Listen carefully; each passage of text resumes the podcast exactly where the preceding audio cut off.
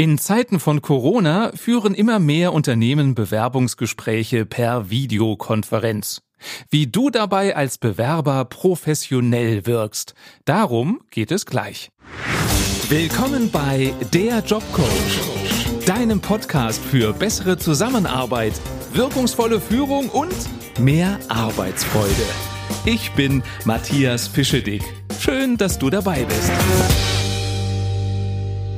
Online-Bewerbungsgespräche sind schon ziemlich praktisch. Sie sparen Zeit, weil du nicht extra anreisen musst und sie machen es dir leichter, dich unauffällig nach einem neuen Job umzusehen, weil du dir für diese Gespräche nicht extra bei deinem aktuellen Arbeitgeber freinehmen musst. Und auch wenn du in den letzten Wochen schon viel Erfahrung mit virtuellen Meetings gesammelt hast, sind doch virtuelle Bewerbungsgespräche nochmal eine Klasse für sich. Da willst du einen guten Eindruck machen und deshalb kommt es auf jedes Detail an. Hier meine 10 Tipps für erfolgreiche Online-Bewerbungsgespräche. Tipp 1, der Hintergrund. Was sehen die potenziellen neuen Chefs von dir im Hintergrund? Sitzt du vielleicht vor dem vollgestopften Bücherregal oder vor dem offenen, unaufgeräumten Kleiderschrank, vielleicht in der Küche oder im Kinderzimmer? All das vermittelt einen unterschiedlichen Eindruck über dich und lenkt ab. Deswegen. Je schlichter und einfacher der Hintergrund, desto besser. Denn wenn du vor ganz vielen Büchern zum Beispiel sitzt, dann kann es sein, dass die Gesprächspartner erstmal versuchen herauszufinden, zu erkennen, was sind denn das für Bücher, was liest denn der so und sind dadurch mit dem Fokus nicht bei dir. Wenn dein Hintergrund sehr schlicht ist, wie zum Beispiel eine einfarbige Wand, wo ein Bild hängt, dann fällt es den anderen leichter, sich auch auf dich zu fokussieren. Jetzt kann es ja sein, dass du nicht so die große Auswahl hast, wo du dich hinsetzt, was der Hintergrund ist. Und ich habe schon gehabt bei Online-Coachings, dass mein Klient im pinken, rosanen Kinderzimmer seiner Tochter saß, weil er keinen anderen ruhigen Ort hatte. Wenn das bei dir auch so sein sollte und es wirklich keine Alternative gibt, dann gib eine kurze, vielleicht auch humorvolle Erklärung am Anfang ab.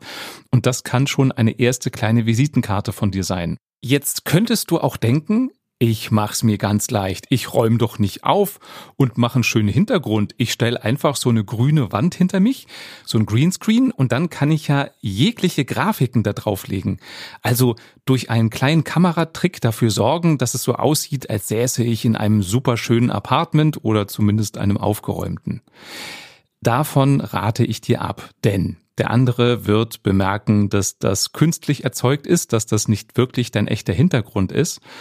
Und ich finde, für einen ersten Eindruck solltest du nicht schummeln und solltest nicht in einer gefakten Welt sitzen. Also lieber eine echte, einfarbige, vielleicht weiße Wand, dafür aber ehrlich als ein getrickster Hintergrund.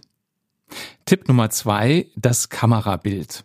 Grundsätzlich gilt, wir Menschen nehmen das, was am hellsten ist, als am wichtigsten wahr. Das ist evolutionär einfach so angelegt. Jetzt erlebe ich das oft bei Zoom-Konferenzen, dass der Hintergrund heller ist als die Person. Am besten noch, weil man vorm Fenster sitzt und das Tageslicht von hinten reinscheint und die Person eher als Schattenriss erkennbar ist. Wenn du möchtest, dass der Fokus auf dir ist und das sollte dein Wunsch sein bei einem Bewerbungsgespräch, dann sorge bitte dafür, dass du das, der, die hellste im Bild bist. Und dafür brauchst du jetzt nicht unbedingt eine super teure Scheinwerferausstattung. Da reicht meistens eine Schreibtischlampe. Die würde ich jetzt nicht direkt in dein Gesicht richten, wie beim Verhör, aber so indirekt vielleicht auf dem Schreibtisch oder knapp an dir vorbei, so dass du in einem weichen, angenehmen Licht sitzt. Und überleg dir, ob du vielleicht im Hintergrund Lampen hast, die du ausmachen kannst, so dass der Hintergrund in jedem Fall dunkler ist als du selbst dann erlebe ich es oft, dass das Kamerabild so eingestellt ist, dass über dem Kopf die Hälfte des Bildes frei ist.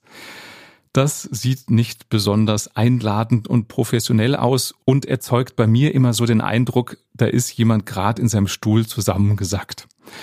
Deshalb setz dich gerade hin und richte die Kamera so aus, dass dein Kopf im oberen Drittel ist, also dass so gefühlt eine Handbreit Luft zur oberen Bildschirmkante zwischen deinen Haaren und der Bildschirmkante ist. Das ist so ein ganz gutes Maß. Wichtig finde ich auch, dass man nicht nur deinen Kopf sieht, sondern deinen gesamten Oberkörper aus zwei Gründen. Zum einen wirkt es für mich distanzlos, wenn ich riesengroß nur das Gesicht eines Gesprächspartners sehe. Das hat so was Bedrohliches. Und der zweite Grund ist, wenn du deinen Oberkörper zeigst, dann sehe ich automatisch auch mehr von deiner Gestik, wie du deine Hände bewegst, wie du dich vielleicht mal anders hinsetzt und so weiter. Und dadurch erlebe ich mehr von dir. Ich kann dich besser als Person wahrnehmen, wenn ich deinen Körper sehe, als wenn ich nur dein Gesicht sehe. Und damit du ein gutes Bild hast, vielleicht wirst du jetzt lachen, aber ich habe es erlebt, wisch doch einmal mit einem Taschentuch über die Optik deiner Webcam, bevor es losgeht. Denn oft ist da so ein Fettfilm, der sich gebildet hat und das wirkt dann wie durch so einen Weichzeichner so ein bisschen schmierig gefilmt. Also einmal über die Optik der Kamera gehen, damit der Fettfilm weg ist. Apropos Fettfilm. Liebe Damen, ihr denkt da wahrscheinlich eh dran, pudert euch einmal kurz vorher ab, damit ihr nicht glänzt. Denn ihr wisst ja, alles, was hell ist, lenkt die Aufmerksamkeit des Gegenübers auf diese Stellen. Und wenn deine Stirn und deine Nase wie verrückt glänzen, dann guckt man eher dahin als euch in die Augen. Und auch, liebe Herren, ihr müsst euch nicht unbedingt abpudern. Wenn du das nicht willst, dann reicht es auch, wenn du dein Gesicht vor dem Gespräch etwas abtupfst mit einem Taschentuch, vielleicht mit dem, mit dem du auch gerade die Kameraoptik sauber gemacht hast. Tipp drei ist der Ton. Unsere Stimme verrät ganz viel über uns. Und wenn du einen guten Ton hast, dann hilft der auch, dass dein Gegenüber dich mehr versteht, im wahrsten Sinne des Wortes und auch übertragen gesagt, also mehr von deiner Persönlichkeit mitbekommt. Wenn du einen schlechten Ton hast, dann geht es nicht um deine Persönlichkeit, sondern dann versucht der andere eher irgendwas zu verstehen, was du gerade sagst. Also spare nicht bei einem guten Mikrofon. Am besten ist es, wenn du ein Headset nimmst. Das hat zwei Vorteile. Der eine ist, dass das Mikrofon nah an deinem Mund ist, also ich verstehe dich gut und ich habe wenig Umgebungsgeräusche. Und das andere ist, in dem Headset ist ja auch ein Kopfhörer eingebaut, also hörst du auch die anderen gut. Und das ist wichtig, damit du nicht nachfragen musst oder vielleicht Dinge falsch verstehst. Ich weiß, dass einige es bequemer finden, wenn sie einfach das eingebaute Mikro im Laptop benutzen und den Lautsprecher. Ja, das ist bequemer, aber dadurch, dass du den ganzen Raum durch die Lautsprecher beschallst, aktiviert sich die Rückkopplungsunterdrückung, weil sonst würde es die ganze Zeit piepsen, wenn man über das Mikrofon das hört, was über die Lautsprecher kommt. Es gibt diese Feedback-Schleife, hast du wahrscheinlich schon mal gehört. Und diese ganzen Videoconferencing-Systeme, die unterdrücken diese Rückkopplung. Das hat aber die Konsequenz, dass dadurch manchmal die Anfänge von Sätzen abgeschnitten werden. Deswegen ein Grund mehr, setz dir ein Headset auf, höre mit diesem Kopfhörer und nutze das Mikrofon im Headset und ihr versteht euch auf beiden Seiten besser.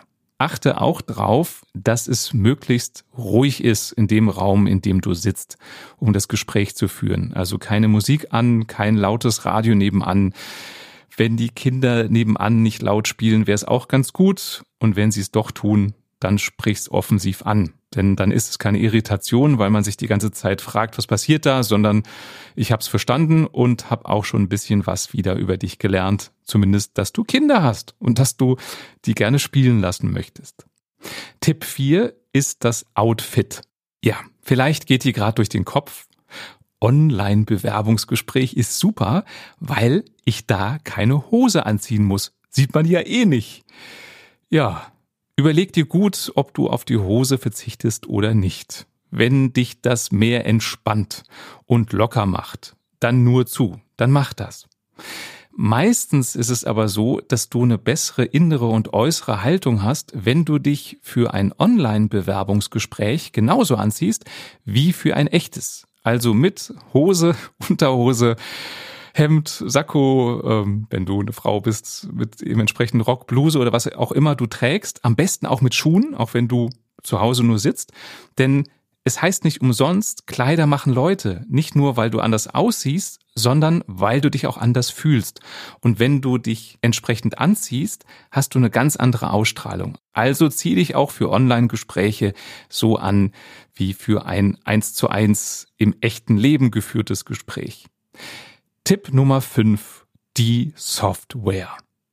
Da gibt's ja unheimlich viele verschiedene Anbieter von Zoom über Skype, über Microsoft Teams, ähm, was gibt's noch, FaceTime und so weiter und so weiter. Und jedes Programm funktioniert ein bisschen anders. Deswegen frag am besten schon im Vorfeld, welche Software benutzt wird für das Bewerbungsgespräch und teste die vorher, befasst dich damit, so dass du am Gesprächstermin genau weißt, wo du klicken musst, was du einstellen musst, damit dein Gegenüber dich sieht und hört und du genauso dein Gegenüber siehst und hörst.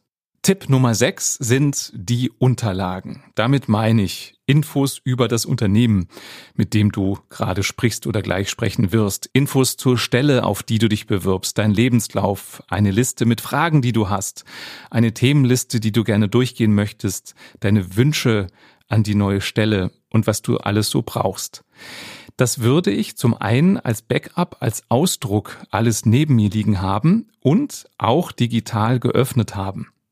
Mein Tipp ist dabei, schiebe das Fenster mit dem Dokument, was du gerade brauchst in dem Bewerbungsgespräch, möglichst nah an die Kamera ran. Also wenn die Kamera oben eingebaut ist im Bildschirm, dann mach das Fenster ein bisschen kleiner und schieb's direkt unter die Kamera. Das hat den Vorteil, dass du ablesen kannst oder was nachschauen kannst und gleichzeitig der Eindruck entsteht, dass du den anderen anguckst, also mit der Aufmerksamkeit beim anderen bist. Außerdem solltest du griffbereit was zu trinken haben, ein Glas Wasser, am besten das ohne Kohlensäure, damit du nicht zwischendurch ein Aufstoßen unterdrücken musst und leg ein Taschentuch bereit, falls du niesen musst oder die Nase läuft. Tipp 7 ist der Notfallplan. Jetzt kann es ja sein, du hast die Software getestet, du hast die Kamera eingerichtet, du hast das Mikro und den Kopfhörer angeschlossen, alles hat wunderbar funktioniert. Ja, und dann, wenn es soweit ist, hakt es dann doch irgendwo oder das Internet streikt. Wenn du in der Vorbereitung dir schon die Telefonnummer und die E-Mail-Adresse deines Gesprächspartners hast geben lassen, dann kannst du darauf reagieren dann kannst du eben schnell anrufen oder eine Mail schreiben, dass es technische Probleme gibt und ihr könnt den Termin vertagen oder könnt per Telefon vielleicht das Gespräch führen, wenn das für beide Seiten okay ist. Sei vorbereitet auf die Notfälle und dann kannst du ganz ruhig und cool bleiben. Und außerdem machst du bei deinem potenziellen neuen Arbeitgeber gleich einen guten Eindruck, wenn du Plan B griffbereit in der Tasche hast. Tipp 8. Das Aufwärmprogramm. Wenn du gerade erst aufgestanden bist und dich schick vor den Rechner setzt und anfängst zu sprechen, dann wirst du keine volle, entspannte Stimme haben, sondern eher krächzen. Deswegen, wenn du an dem Tag noch keine Gespräche geführt hast, sprich dich warm, lies irgendwas vor aus der Zeitung, sing dein Lieblingslied, lauf dabei auch rum, denn das bringt deinen Kreislauf in Schwung, das baut Stresshormone ab, das macht dich ein bisschen entspannter und gleichzeitig dynamischer, weil du in Schwung bist. Aufwärmen und dann erst das Gespräch führen. Tipp 9, die Körpersprache.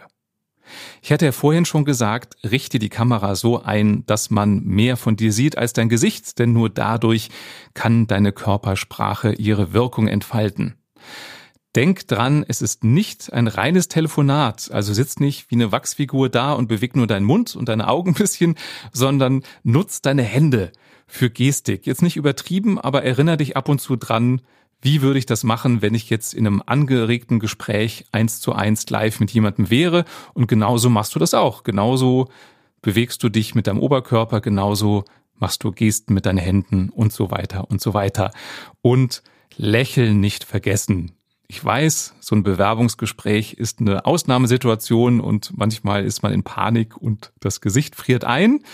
Deswegen erinnere dich immer wieder dran, lächeln. Wenn du magst, kannst du ja auch so ein kleines Post-it mit einem Smiley neben die Kamera kleben. Das erinnert dich dann dran, dass du mal wieder ein bisschen lockerer wirst und lächelst. Tipp Nummer 10, das Ende. Bei einem echten Bewerbungsgespräch sage ich immer, das Gespräch ist zu Ende, sobald du mit deinem Auto vom Firmengelände gefahren bist. Warum sage ich das? Weil du nie weißt, ob nicht noch jemand aus dem Fenster dir hinterher guckt oder ob die Dame oder der Herr vom Empfang durch die Eingangstür sieht, was du machst.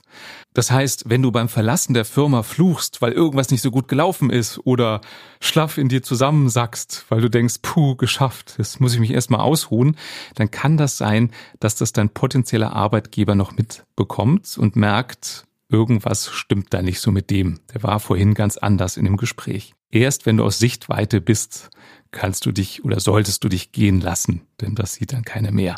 Und übertragen heißt das für ein Online-Bewerbungsgespräch, das Gespräch ist erst zu Ende, wenn die Videosoftware geschlossen ist.